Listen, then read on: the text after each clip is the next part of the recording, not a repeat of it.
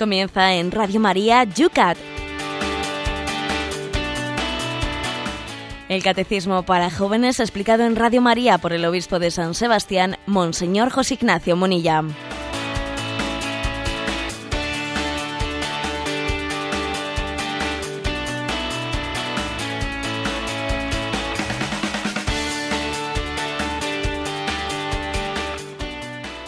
Muy buenos días a todos los que una semana más comenzáis con nosotros el Yucat, el Catecismo de los Jóvenes. En San Sebastián nos sigue lloviendo, 15 grados tenemos en esta mañana. ¿Cómo van las cosas? Cristina por Madrid, que nos has dejado muy preocupado con las inundaciones de Lourdes. Pues aquí no llueve, Padre Esteban, pero nueve graditos y una niebla de estas de película.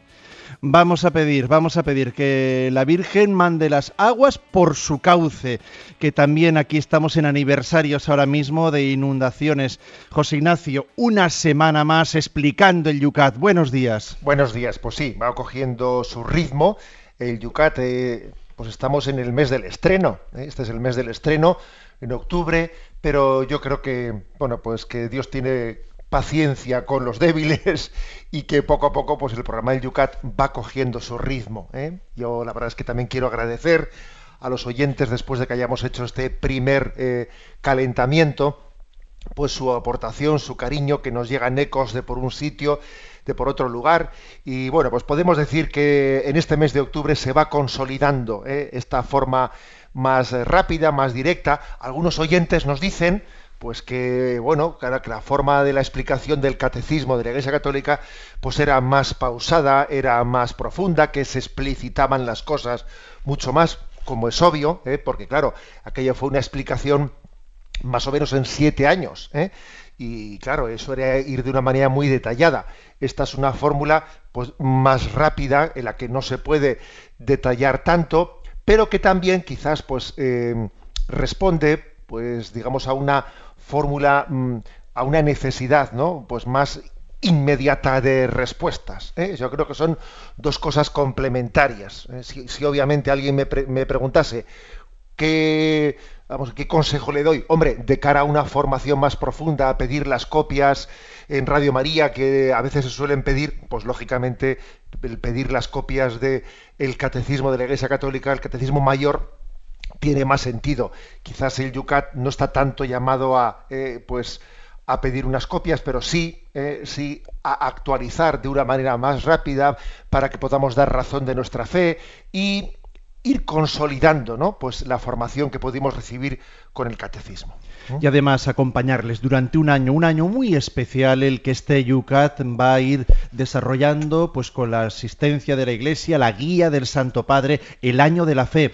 José Ignacio, Yucat, año de la fe, también es un buen, vamos a decir así, tándem.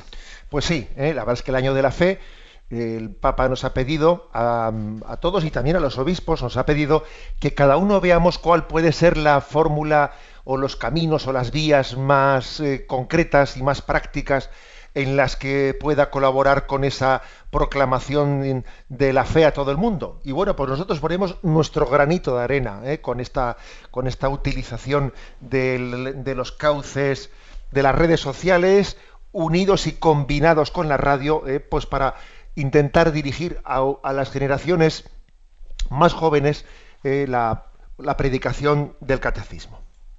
Lo hacemos con cariño, lo hacemos con ilusión, lo hacemos también todas las mañanas con mucha alegría. Y sin más, comienza tu programa, el programa que hasta ahora todas las mañanas te trae para ti el...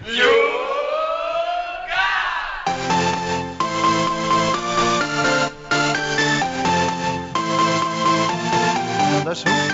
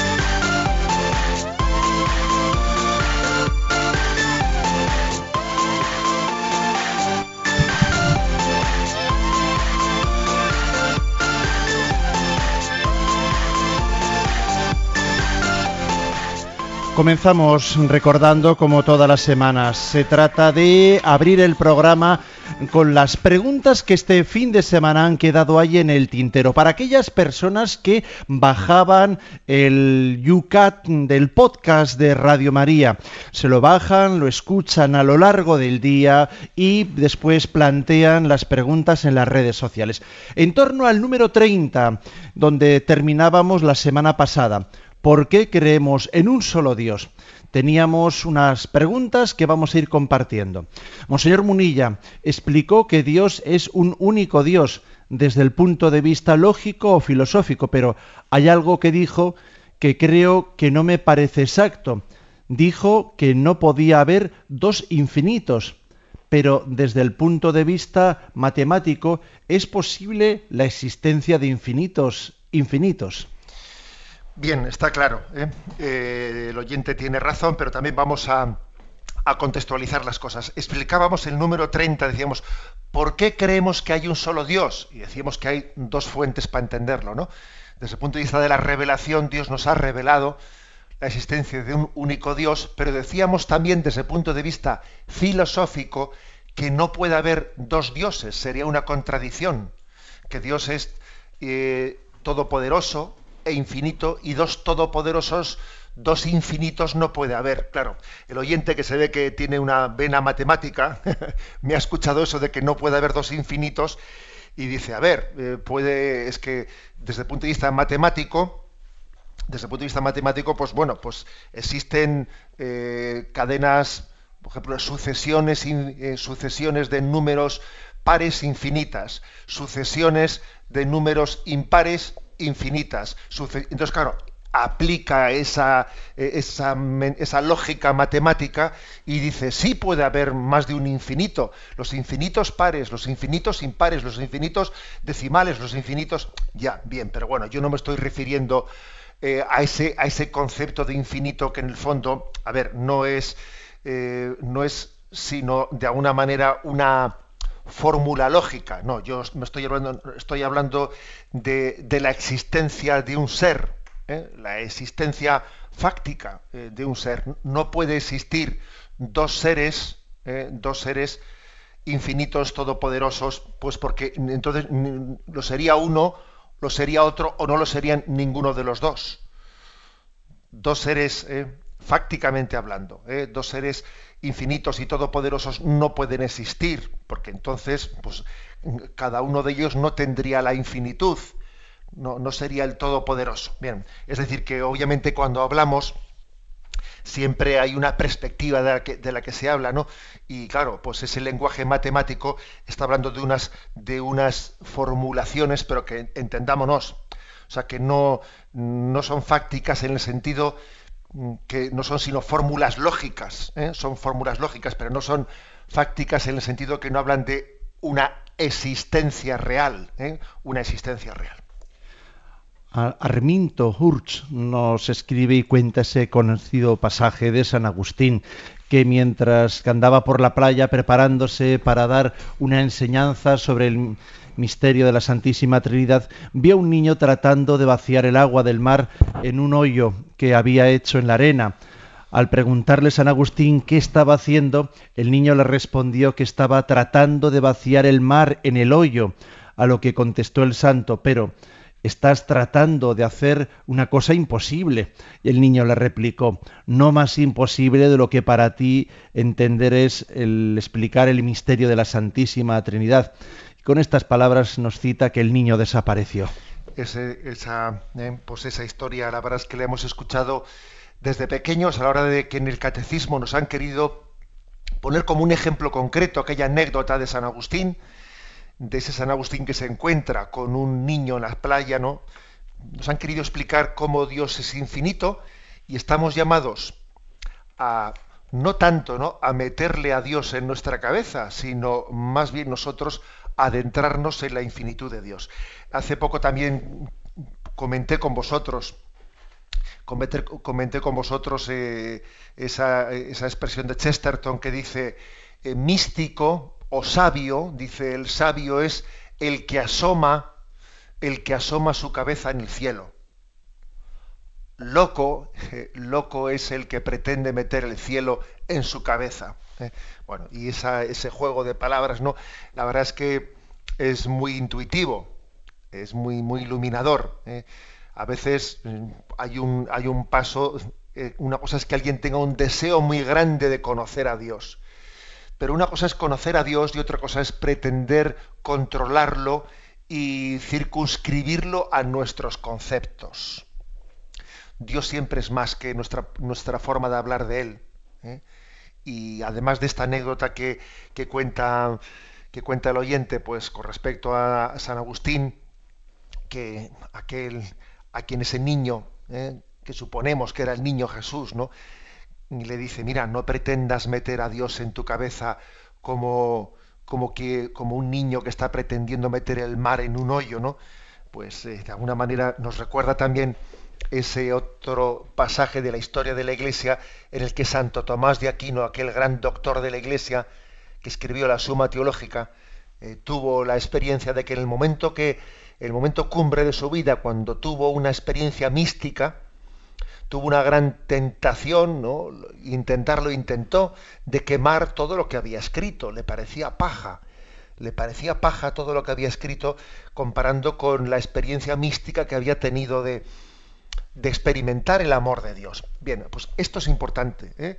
Estamos llamados, tenemos una razón que debe de, ser utilizada para conocer a Dios, pero siempre de una manera humilde, ¿eh? sin pretender ¿no? circunscribir a Dios a nuestros conceptos. Antonio Arribas nos dice, faltan los non est del esquema clásico. El Padre no es el Hijo, el Hijo no es el Espíritu Santo y este no es el Padre y viceversa. Pues aunque comparten la naturaleza divina, son tres personas diferentes, sin romper la unidad trinitaria. Por ello es muy importante cuando rezamos decir gloria al Padre y al Hijo y al Espíritu Santo, y no enumerando, como algunos dicen, gloria al Padre, al Hijo y al Espíritu Santo, comiéndose ese y. En otros sitios he visto que se dice por personas, gloria al Padre, gloria al Hijo, gloria al Espíritu Santo. Bueno, la verdad es que el oyente eh, adelanta un poco lo que vamos a empezar a explicar en pocos días, que es el tema, el tema de la Trinidad. ¿eh? Pero sí, eh, pero vamos, sin adelantar ahora quizás lo que no corresponde, el oyente ha dicho una cosa interesante, dice que también hay que, a la hora de decir qué es Dios, muchas veces nos ayuda mucho decir que no es. ¿eh?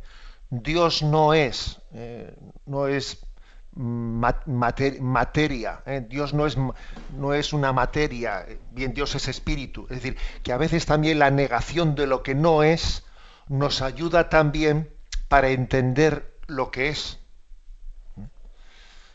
Dios no es no es envidioso, Dios no es, o sea, es, es importante avanzar a la afirmación de lo que es, afirmando lo que no es. Eh, ya sé que es un poco distinto de lo, que, el oyente ha formulado, porque él entraba un poco en la explicación interna de la Trinidad, pero eso lo explicaremos más tarde. Pero em, de Dios es, alguno ha dicho, ¿no? Que de Dios podemos decir más lo que no es que lo que es. También podemos decir lo que es, ¿eh? Dios es amor, Dios es Padre, pero también eh, esa fórmula de acercarse a Dios, ¿eh? Eh, matizando lo que no es, nos ayuda mucho a que luego cuando Él nos dice que es amor, que es Padre, a entenderlo con más precisión. En el número 31 que planteábamos también el viernes pasado, ¿por qué revela Dios su nombre? Pablo desde Valencia nos dice, supongo que así como nosotros nos revelamos a nuestros hijos y les decimos cómo nos llamamos y que somos familia, así Dios nos revela su nombre, incluso nos llama hijos. ¿Por qué no le llamamos Padre? ¿Por qué le cambiamos el nombre? ¿Por qué no le cambiamos el nombre a nuestro gusto? ¿Es posible el nombre que damos a Dios? Es decir, ¿es correcto llamarle Yahvé? ¿Es correcto llamarle Jehová? Vamos a ver, eh, creo que el oyente dice, pone un ejemplo interesante, ¿no? ¿Por qué es tan importante revelar el nombre? Es un signo de intimidad cuando un niño está empezando sus primeros balbuceos, que no se sabe muy bien si lo que está diciendo es una palabra, ¿eh? una palabra conjugada o no, lo típico suele ser que comience diciendo papá, papá, mamá, mamá. Es curioso, ¿no? está balbuceando. Lo típico es que alguien comience a hablar diciendo papá o mamá, que digamos la, la palabra que, que, rompe su silencio, que le comunica con el exterior suele ser papá, papá y mamá, mamá. ¿eh? Bueno, eso es algo significativo, ¿eh? algo significativo porque le está poniendo nombre a lo más querido para él, le está poniendo nombre a quien le ha dado la vida y el amor, que es su padre y su mamá. Y, y, lo primero que sale de sus labios es papá y mamá. Bueno, algo así, ¿eh? creo que este ejemplo nos puede hacer entender lo importante que, que es la revelación del nombre. Es como poner en nuestros labios aquello que es más santo y más querido, lo que nos ha dado la vida, lo que nos ha dado el amor. ¿eh? Estamos leyendo todo del Facebook, las preguntas y nos olvidamos del correo electrónico yucat@radiomaria.es. Juan desde Barcelona nos dice y con ello terminamos. He escuchado en varias ocasiones que cuando la gente no cree en el demonio, éste actúa a sus anchas. ¿Cómo es que el credo no habla de ese enemigo de la fe? Bueno, vamos a ver. Eh, sí que habla. Lo que pasa es que, bueno, cuando dice creador de todo lo visible y lo invisible. Bueno, dentro de esa expresión del credo, creador de todo lo visible y lo invisible, en lo invisible se refiere a la creación de los ángeles.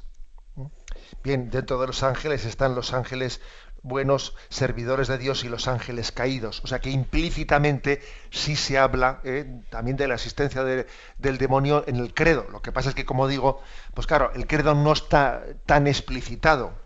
Hombre, otra cosa es que, se, que estemos hablando del credo del pueblo de Dios de Pablo VI, que os dije que era la formulación del credo más explicitada que exista. ¿no? Pero, pues en el credo niceno, constantinopolitano, se habla de esa expresión creador de todo lo visible y lo invisible. Dentro de esa, de esa creación de lo invisible, la creación de los ángeles, tendremos ocasión de ir explicitando el tema de la existencia del demonio.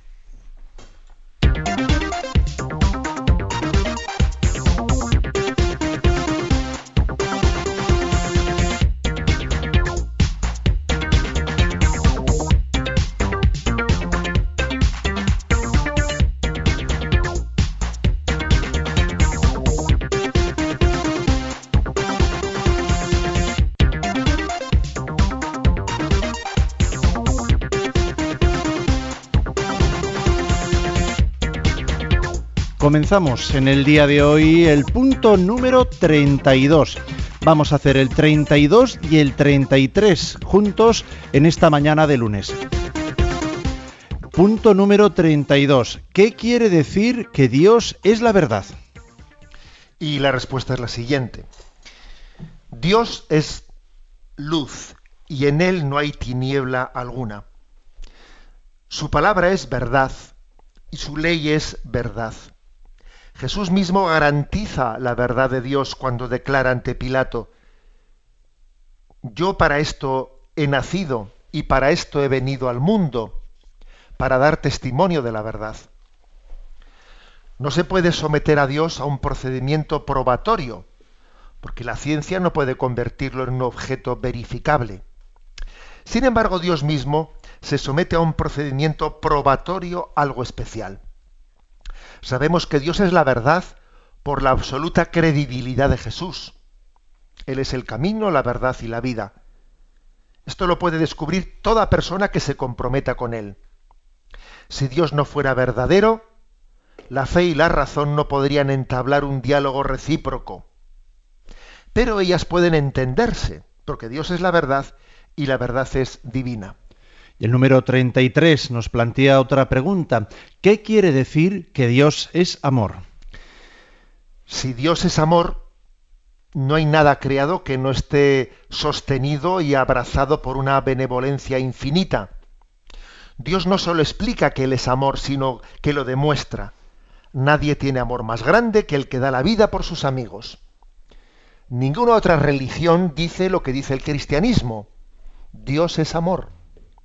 La fe se apoya en esta palabra, aunque la experiencia del dolor y del mal en el mundo hace dudar a los hombres si verdaderamente Dios es bueno. Ya en el Antiguo Testamento Dios comunica a su pueblo por boca del profeta Isaías, porque eres precioso ante mí, de gran precio y yo te amo. Por eso entrego regiones a cambio de ti, pueblos a cambio de tu vida. No temas, porque yo estoy contigo. Y añade, ¿puede una madre olvidar al hijo que amamanta? ¿No tener compasión del hijo de sus entrañas? Pues aunque ella se olvidara, yo no te olvidaré. Mira, te llevo tatuada en mis palmas. Que este lenguaje sobre el amor divino no son palabras vanas, lo demuestra Jesús en la cruz, donde entrega su vida por sus amigos. Pues bien, hemos eh, leído brevemente estos dos puntos 32 y 33. El primero responde a ¿qué quiere decir que Dios es la verdad? Y el segundo, ¿qué quiere decir que Dios es, es el amor? Dios es la verdad. ¿En ¿Qué significa que Dios es, Dios es la verdad?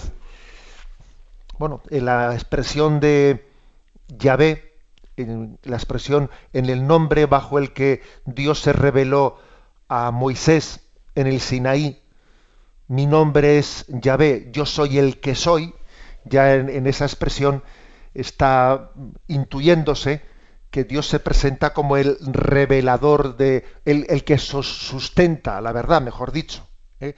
el que la sustenta.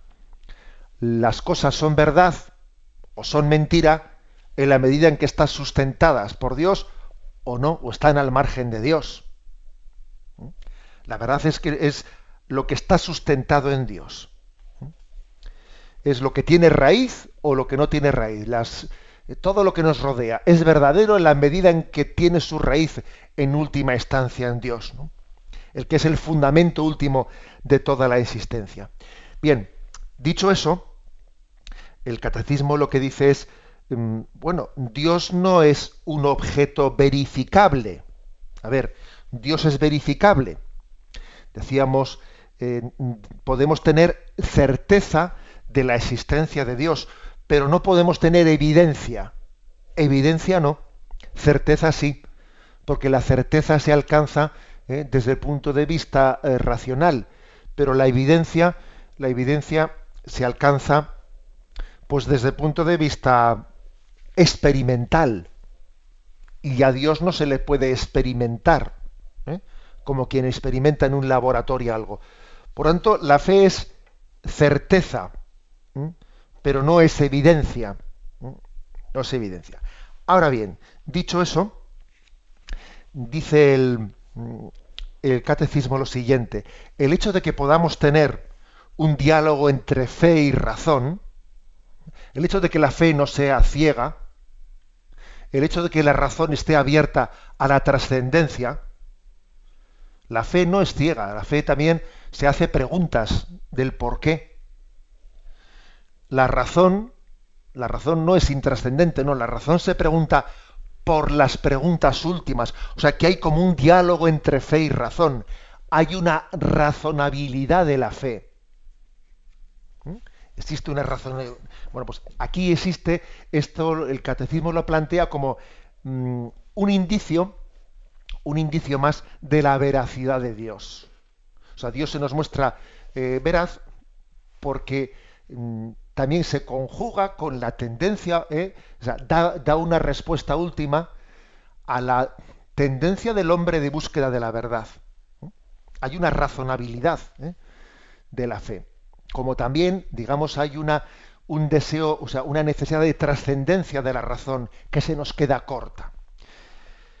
Otra, digamos, otra, otra explicación de, del porqué de la, de la veracidad. Bueno, decía, decía Chesterton una expresión de las suyas, ¿no? Así siempre, digamos, tan intuitivo el hombre, decía él que Jesucristo, decía, para mí la religión cristiana es verdadera decía, porque yo veo que Jesucristo es como una llave, como una llave que abre perfectamente una puerta. Porque claro, dice, a ver, he probado muchas llaves en esta cerradura y ninguna me la abre.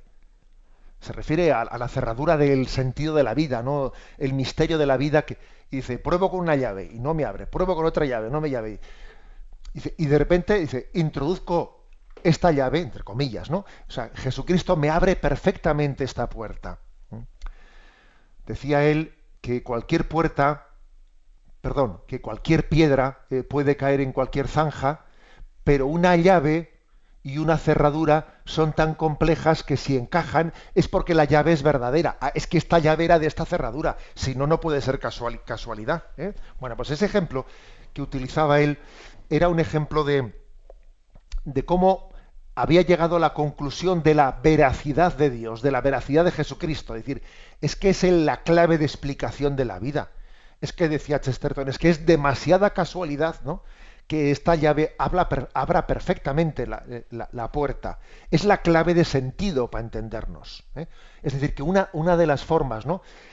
de acercarnos a la veracidad de Dios es bueno la que explicamos en su día aquí en el programa del Yucat, que con la razón podemos demostrar tener certeza de la existencia de un Dios creador, etcétera. Ya, pero aquí se da un paso más.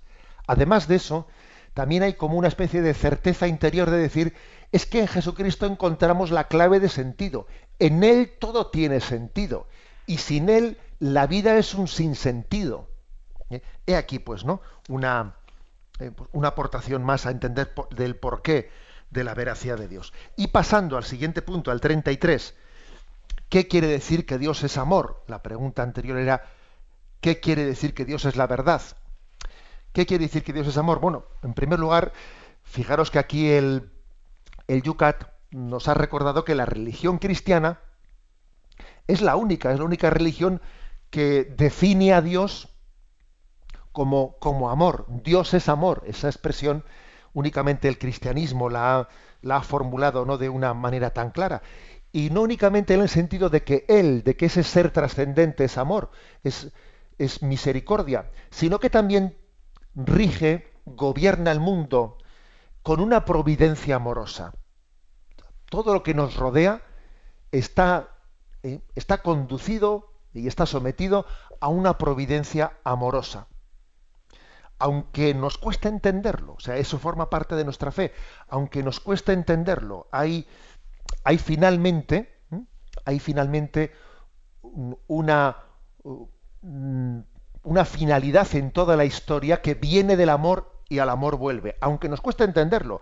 Aquí se ha puesto una cita de la Beata Teresa de Calcuta para, bueno, pues para asomarnos a eso de que nos cuesta entenderlo. Dice, el amor verdadero duele, tiene que doler siempre.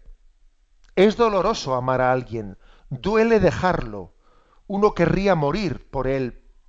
Cuando las personas se casan, deben dejarlo todo para amarse el uno al otro. La madre que da la vida a un hijo sufre mucho. Y termina diciendo, ¿cuánto se malinterpreta y se abusa de la palabra amor? es decir, nos viene a decir la Madre Teresa, Dios es amor, todo lo que ocurre en nuestra vida no está sometido a una providencia de amor, pero mm, no confundamos amor eh, con ausencia de dificultad o ausencia de sufrimiento, no, eh, es más, para nosotros es imposible experimentar el amor en esta vida sin el sufrimiento, es imposible. Porque el amor, amar plenamente supone desapegarse de cosas. Y el desapegarse de cosas pues nos hace sangrar el corazón. Así. En el cielo, sí, en el cielo tendremos la capacidad de que amar en plenitud, no, vamos, sea incompatible con el sufrimiento, pero aquí amar en plenitud conlleva el sufrimiento necesariamente. Claro, amo a un hijo y sufro por él. Amo a una persona y su muerte pues me hace sufrir quiero poseer y en, ese, y en ese querer poseer amo y me apego y ya estoy sufriendo. Es decir, en esta vida el amor conlleva el sufrimiento. Porque no tenemos la capacidad de amar con un amor puro como el de Dios. Y la educación en el amor es una educación que nos tiene que ir purificando, despojando, lo cual supone sufrir, lo cual supone ser probado. ¿eh? Pero digámoslo claramente, esta es la explicación de, por qué mantenemos la afirmación Dios es amor, aunque en esta vida haya sufrimiento. Y, el, mismo, y el mismo Jesucristo nos ha, nos ha expresado el, amor de Dios Padre con categorías nuestras, porque la categoría del sufrimiento es una categoría, eh, estrictamente hablando, humana, pero Él ha querido revelarnos el amor en el sufrimiento para que no lo dudemos, para que no dudemos de que el amor es verdadero. Si Dios llega a ver, si nos llega a haber dicho que nos ama y nos quiere sin sufrir nada por nosotros, nos hubiese costado creerle. ¿eh? Hay una frase de Juan Pablo II en uno de sus libros, entrevista, mm, que hizo durante su pontificado, que dice, si Jesucristo, si el Hijo de Dios no hubiese entregado su vida en la cruz por nosotros, la verdad de que Dios nos quiere y nos ama estaría como por demostrar, porque para nosotros, eh, digamos, nos es imposible, o sea, tenemos sospecha, ¿no? Sospecha de cómo es posible que Dios, que Dios nos ama si está fuera del sufrimiento, claro, pero yo sufro y Él no. Y entonces uno dice, qué fácil es decir Dios es amor cuando Él está allí arriba y yo estoy aquí abajo. Por eso dice Juan Pablo II, si Cristo no hubiese muerto en la cruz, para nosotros, no para nosotros, la verdad de que Dios es amor estaría por demostrar, ¿no? Sin embargo, el que, el que ha compartido con nosotros el sufrimiento, pues nos ha llevado a la conclusión de que no podemos dudar de que nos quiere. No podemos dudar de su amor cuando ha querido compartir, ¿no? También lo más duro de nuestra existencia, que es el dolor y que es la muerte.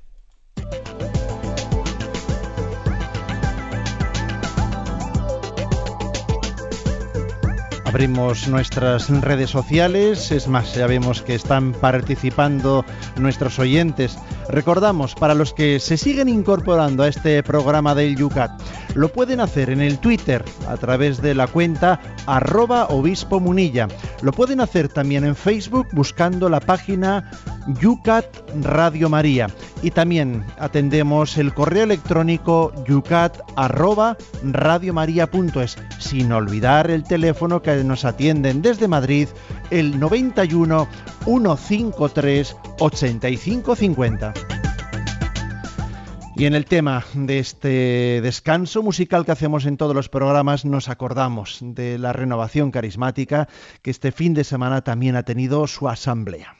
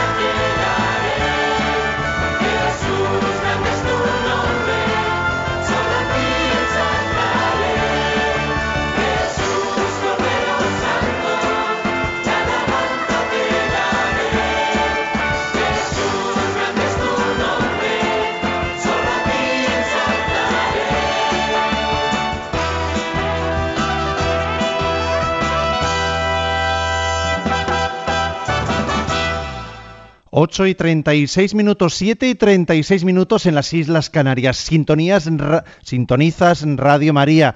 Estamos en el programa UCAT, una radio que hacemos entre todos que mantienen nuestros oyentes, una radio que hace una gran familia evangelizadora. Vamos a las redes sociales, José Ignacio, porque en ellas nos están pues también planteando cosas, reflexiones. Vamos a empezar con Pablo, un activo oyente que desde Valencia nos plantea. Eh, bien conseguida la imagen, nos dice por la nube que poníamos en el Facebook en torno a la pregunta. ¿Quién de este tiempo podría demostrar con algún miembro de su familia lo que nos quiere Dios, que nos envía a su Hijo para cargar con nuestro pecado?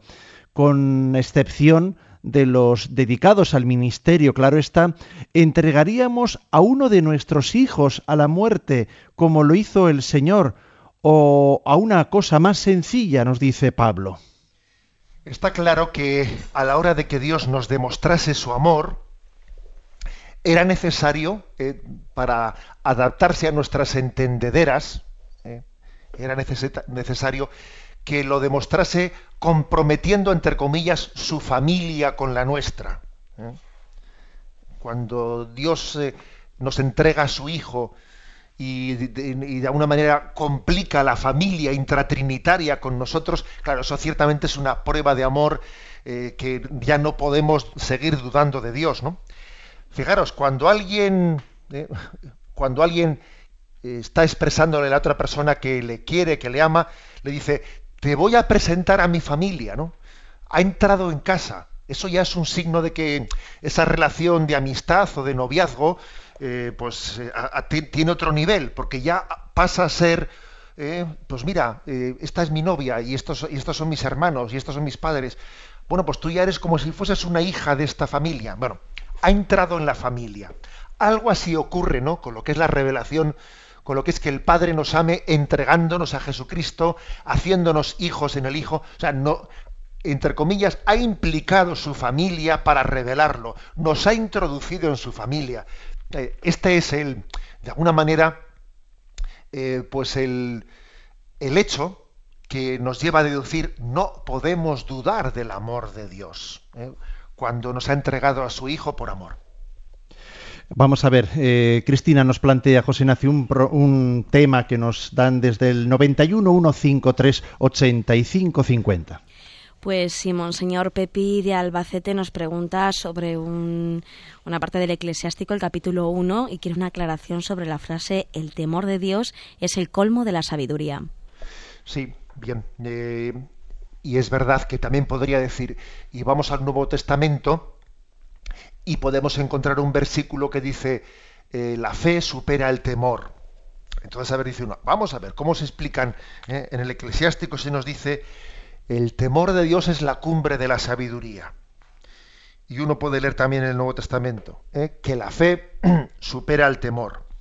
Bueno, yo creo que, como siempre decimos, en la Sagrada Escritura hay que leer todos los versículos integrándolos, ¿eh? integrándolos. Primero, uno de los dones del Espíritu Santo es el temor de Dios. Yo suelo decir, suelo matizar, que me parece que es bastante iluminador, que no es lo mismo el temor de Dios que el temor a Dios. Nosotros no tenemos temor a Dios, no le tenemos temor a Él, tenemos temor de apartarnos de Él, tenemos temor de que es qué es, eh, qué es de mi vida, a dónde puedo llegar a caer, qué bajo puedo llegar a caer cuando me aparto de la mano de Dios. ¿Eh? Eh, por eso es, principio de sabiduría el temor de Dios. No el temor a Dios, sino, Señor, todo lo temo de mí cuando me aparto de ti. A eso se refiere. La expresión del Nuevo Testamento que la fe vence al temor, bueno, pues se refiere más bien al otro aspecto, es decir, se vence el temor a Dios cuando se cree en su amor. ¿Eh? Dios es amigo, Dios es esposo, con lo cual la fe, la fe me, está trasluciendo el amor de Dios y entonces yo no le tengo miedo a Dios. Lo que tengo miedo es de apartarme de él. ¿eh? Creo que esta sería un poco la explicación a esta oyente. Cristina, otra pregunta para nuestros oyentes que llega por el teléfono. Pues sí, un oyente anónimo quiere saber si el alma de Dios sería de género masculino o femenino o las dos cosas. Vamos a ver. Eh, no había escuchado nunca una pregunta como esa. Eh, yo me imagino que se está refiriendo bueno, a Jesucristo. Eh, Dios, Dios es un ser simple, sencillo. Dios no tiene alma. Dios es un. Nosotros tenemos alma y cuerpo. Bueno, Dios es espíritu puro y como espíritu puro que es la naturaleza de Dios no tiene componentes. Ahora me imagino que se refiere a Jesucristo. Jesucristo sí tiene un alma humana. El alma humana no tiene género masculino o femenino. ¿eh? El alma humana, alma es, ese espíritu. Lo, que, lo que nos da la masculinidad y la feminidad, pues es esa integración entre alma y cuerpo. Claro, el cuerpo sí tiene una masculinidad, tiene una, una feminidad, ¿no? Con lo cual, digamos que eh, Jesucristo, el Hijo de Dios, se encarnó, se hizo hombre, y sí, se hizo hombre mm, Mm, en el género, en el género masculino. Entonces, con las características psicológicas propias del género masculino. Pero eh, la pregunta del, oyente sobre si el alma es masculina o femenina, a ver, eso es una manera de hablar, digamos, incorrecta, porque el alma eh, también es un espíritu puro que, por lo tanto, no tiene esa masculinidad o feminidad.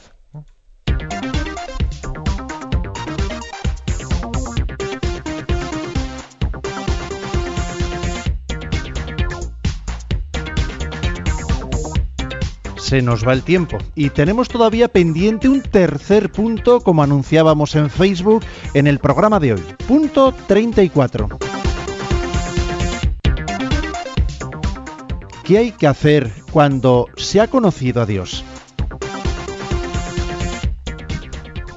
Y la respuesta es la siguiente. Cuando se ha conocido a Dios, hay que ponerlo en el primer lugar de la vida. Con ello comienza una nueva vida a los cristianos se les debe conocer porque aman incluso a sus enemigos. Conocer a Dios significa que quien me ha creado y me ha querido, quien me mira con amor a cada segundo, quien bendice y sostiene mi vida, quien tiene su mano en su mano el mundo y las personas que amo, quien me espera ardientemente, quien quiere llenarme y perfeccionarme y hacerme vivir eternamente con él, está aquí. No basta con asentir con la cabeza. Los cristianos deben asumir el estilo de vida de Jesús. Bueno, pues eh, la afirmación, ¿qué, hay que hacer cuando se ha conocido a Dios? ¿no? La respuesta, la primera respuesta es, a ver, ponerlo en el primer lugar de nuestra vida. ¿eh? O sea, porque es que hay que dejarle a Dios que sea Dios, no únicamente reconocer teóricamente su existencia. No, es que aquí no vale con las teorías. Es que si decimos que Dios es Dios, pues es que de ahí se deriva y que Dios es amor, de ahí se deriva el primer mandamiento. Amarás al Señor con todo tu corazón, con toda tu mente, con todo tu ser. Es que no se puede decir que Dios es infinito, que Dios es todopoderoso, que Dios es amor, que Dios me quiere infinitamente y quedarte con los brazos cruzados. No, es que eso no puede ser. Porque entonces es, has hecho una afirmación teórica que luego no se conjuga en tu vida, o sea, de, ella una afirmación tan grande, luego de ella pues, no se desprende nada, ¿no? Es como un ateísmo práctico, no, eso no puede ser. Es decir, hay que dejarle a Dios que sea Dios. Y ojo, es que esto choca con una cultura nuestra que es muy antropocéntrica, que pone al hombre en el centro de todo, y entonces parece que, eh, pues, que reclama como que, bueno, Dios está allí y yo estoy aquí, ¿eh? Y a mí que nadie se me meta en mi, en mi metro cuadrado, ¿eh? que yo reclamo mi autonomía y entonces es curioso, existe esto. ¿eh? Ya me habéis escuchado en estas ondas un ejemplo, no una anécdota que me ocurrió pues, pues hace ya bastantes años, ¿no? con un grupo de confirmación al que le estaba explicando el primer mandamiento de la ley de Dios, era un grupo de chicos de 16, 17 años o así, ¿no? Y entonces estábamos explicando el primer mandamiento, amarás a Dios con todo tu corazón, con toda tu mente, con todo tu ser. Y hubo un chico, uno del grupo, que cuando escuchaba esto, ¿no? Pues decía, pero qué egoísta, ¿no? Todo para él, todo para él, ¿no? ¿Eh? Y yo me quedé impactado que, a un joven se le, se le, ocurriese al escuchar esa formulación, ¿no? Escucha Israel, el Señor tu Dios es el único Dios, amarás al Señor tu Dios con todo tu corazón, con toda tu mente, con todo tu ser. No se me hubiese ocurrido nunca una salida como esa, ¿no? Pero qué egoísta, todo para él. O sea, recuerdo que, que le dije a aquel joven, pero vamos a ver, vamos a ver. Me di cuenta que es que aquí no se puede dar por supuesto nada. ¿eh? Hay que comenzar a explicar el ABC le dije, pero tú no te das cuenta que si ahora mismo Dios dejase de sostenernos a ti y a mí, volveríamos a la nada. Pero tú no te das cuenta que, que nuestra vida está sostenida por su amor, que en Él vivimos, movemos y existimos, y que somos porque Él nos ha amado, y que si Él ahora dejase de amarnos, volveríamos a la nada. ¿Eh? Ahora, es que mm, es curioso ¿eh? que vivimos en una en una concepción de la vida tan materialista y tan egocéntrica, tan egocéntrica, que eh, podemos llegar a decir, sí, sí, Dios existe, bueno, pero que exista allí y yo estoy aquí. Pero hombre, eso es absurdo, ¿eh? es absurdo. Es como si alguien dijese, ¿no? Sí, sí, yo quiero, le quiero muchísimo, muchísimo a mi esposa, pero ella allí y yo aquí, ¿no? O, a mi padre o a mi madre, vamos a ver, es absurdo. ¿eh? Y todavía con el ejemplo me quedo muy corto, por supuesto. Por lo tanto, la clave está en dejarle a Dios ser Dios y entender que, bueno, pues que Él, que Él tiene que sustentar toda nuestra vida. Nuestros pensamientos conforme, conforme al Evangelio, nuestros sentimientos conforme al amor misericordioso de Dios, ¿no? El orden de nuestra vida, buscando la justicia, buscando, buscando la caridad, ¿no? O sea, es decir, que nuestra vida tiene que ser cristocéntrica Dejar que Cristo reine en nuestra vida. Él tiene que reinar. No solo es creer que Él existe, no, no, es que tiene que reinar. ¿no? Aquí hay una cita de San Nicolás de Flue que dice, es un místico y eremita suizo del siglo XV que dice, Señor mío y Dios mío, quítame todo lo que me aleja de ti. Señor mío y Dios mío, dame todo lo que me acerca a ti.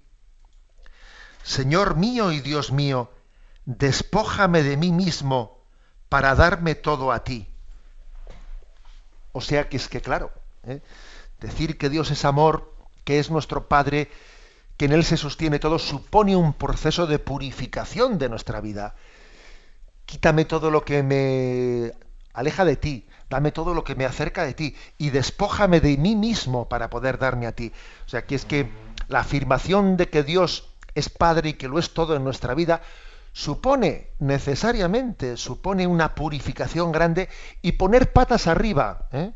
Poner patas arriba, pues una, eh, pues una vida nuestra, unos, unos valores falsamente fundados, porque es que tenemos en esta vida muchos valores falsamente fundados que tenemos que ponerlos necesariamente patas arriba para fundarlos, para fundarlos en Cristo. ¿eh? Y, entre, y entre otras cosas, termina diciendo el punto 34 un ejemplo concreto. Por ejemplo, amando a los enemigos, que fíjate si no es poner patas arriba las cosas. ¿eh? Fíjate si no es poner patas arriba decir, bienaventurados los pobres de espíritu, bienaventurados los que hieran, los que lloran, amad a vuestros enemigos. Es que confesarle a Dios es poner patas arriba los valores de una vida que la, que la hemos ido construyendo de espaldas a Dios. En resumen, dice aquí, ¿qué tiene que hacer uno ¿no? cuando, eh, cuando ha conocido a Dios? No tener miedo de fundarlo todo en su amor, aunque haya que poner patas arriba muchas cosas, aunque haya que cuestionar cosas que en nuestra vida hemos hecho, ¿no? No tengamos miedo de ello, ¿eh? porque también me lo habéis oído decir en este programa, cuando Dios entra en nuestra vida, nos implica. Eh, al implicarnos nos complica, pero finalmente nos simplifica.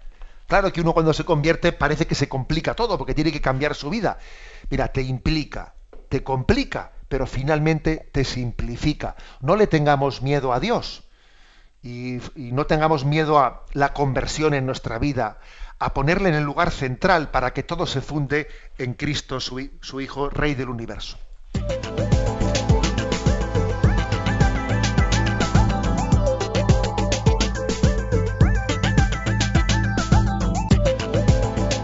Abrimos nuestros espacios para la comunicación con nuestros oyentes. Participa en Twitter, arroba obispo munilla, en Facebook, Yucat Radio María y preguntando en la pregunta que acabamos ahora mismo de plantear, la número 34, la primera que te encuentras ahora mismo en el Facebook. Y también tenéis ese correo electrónico yucat arroba radiomaria.es, siempre con el 91 153 85 50 abierto.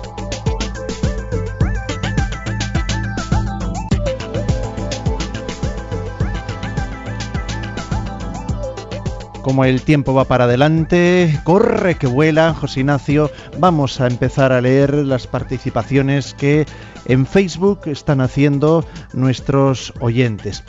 Creo que es una nueva oyente que desde Cantabria, Rosamari, nos está planteando lo siguiente. Ser cristiano es amar y perdonar sin límite, pero eso es lo que debe mover al que ha tenido un verdadero encuentro con Cristo. Así debería ser para todos y sin embargo, qué difícil resulta llevarlo a la práctica. Con cuánta facilidad nos dejamos de llevar por el ego, la envidia, etcétera que al final acaba rompiendo la imagen de Dios en nosotros.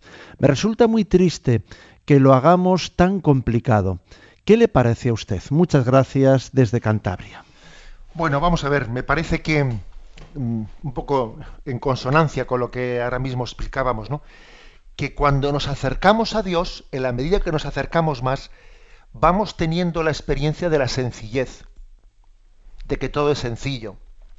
Cuando estamos más lejos de Dios, uno dice, qué complicado es esto, cuánto me cuesta, cuántos eh, hilos sueltos, eh, hilos sueltos que no me encajan, no me encaja esto, no me encaja lo otro, veo contradicciones aquí que me armo un lío, pero uno avanza en la vida espiritual y cada vez lo ve todo más sencillo.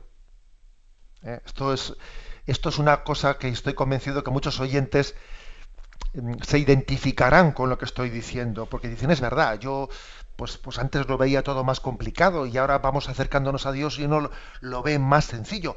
Me duele, ¿eh? o sea, me cuesta, o sea, no voy a decir que no, que no exige, sí, sí, bueno, me duele, me cuesta, pero, es, pero lo veo cada vez más sencillo. ¿eh? Porque la verdad de Dios unifica nuestra vida y cuando estamos lejos de Dios sentimos el dolor, sufrimos la experiencia de, de tener... Eh, una vida poco unificada, doble vida, triple vida, eh, y cómo integro esto en esto y lo otro en lo otro, ¿no? O sea, Dios es sencillo, Dios es simple, y en la medida en que nos vamos acercando a Él, lo vemos todo unificado, lo vemos todo sencillo, ¿no? Por eso creo que una manera de, de dirigirnos a Él es la de decirle, Señor, tú que eres sencillo, eh, dame la gracia de ser como un niño ante ti dame la gracia de la infancia espiritual. La, la espiritualidad de la infancia espiritual nos va acercando un poco a ese misterio de la sencillez de Dios. Concepción García no nos dice desde dónde, pero plantea en esta misma línea. Hay momentos en que el demonio te roba tu propia voluntad de vivir según Dios.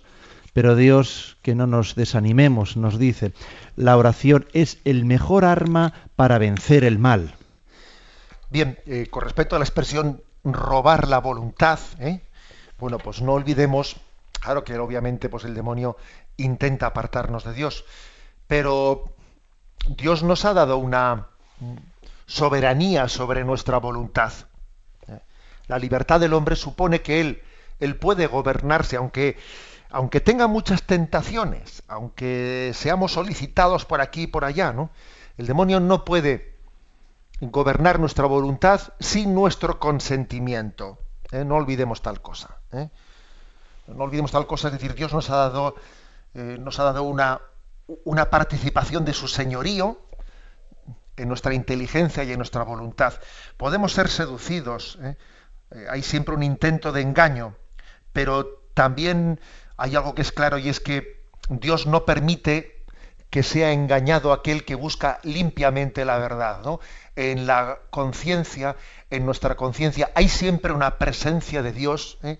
una presencia de Dios que nos enciende luces rojas, que está mm, haciendo sonar la sirena de alarma eh, cuando podemos ser engañados. Si somos sinceros ¿eh? en nuestra conciencia, mm, Dios claramente nos dará la luz ¿no? para que nuestra voluntad no sea robada.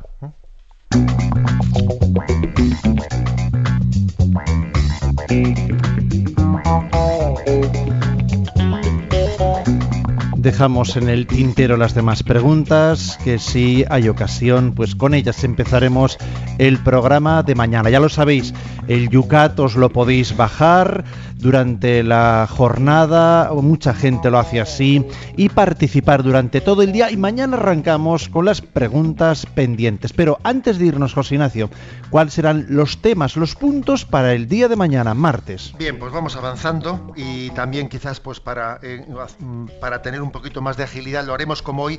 También mañana explicaremos tres puntos. ¿eh? El punto 35 ¿Creemos en un solo Dios o en, o en tres dioses? El punto 36. ¿Se puede deducir por lógica que Dios es trino? Y el punto 37. ¿Por qué Dios, por qué es Dios Padre? 35, ¿Eh? 36 y 37 Dios mediante serán los puntos de mañana. Y terminamos con una bendición trinitaria episcopal. La bendición de Dios Todopoderoso, Padre, Hijo y Espíritu Santo descienda sobre vosotros. Alabado sea Jesucristo.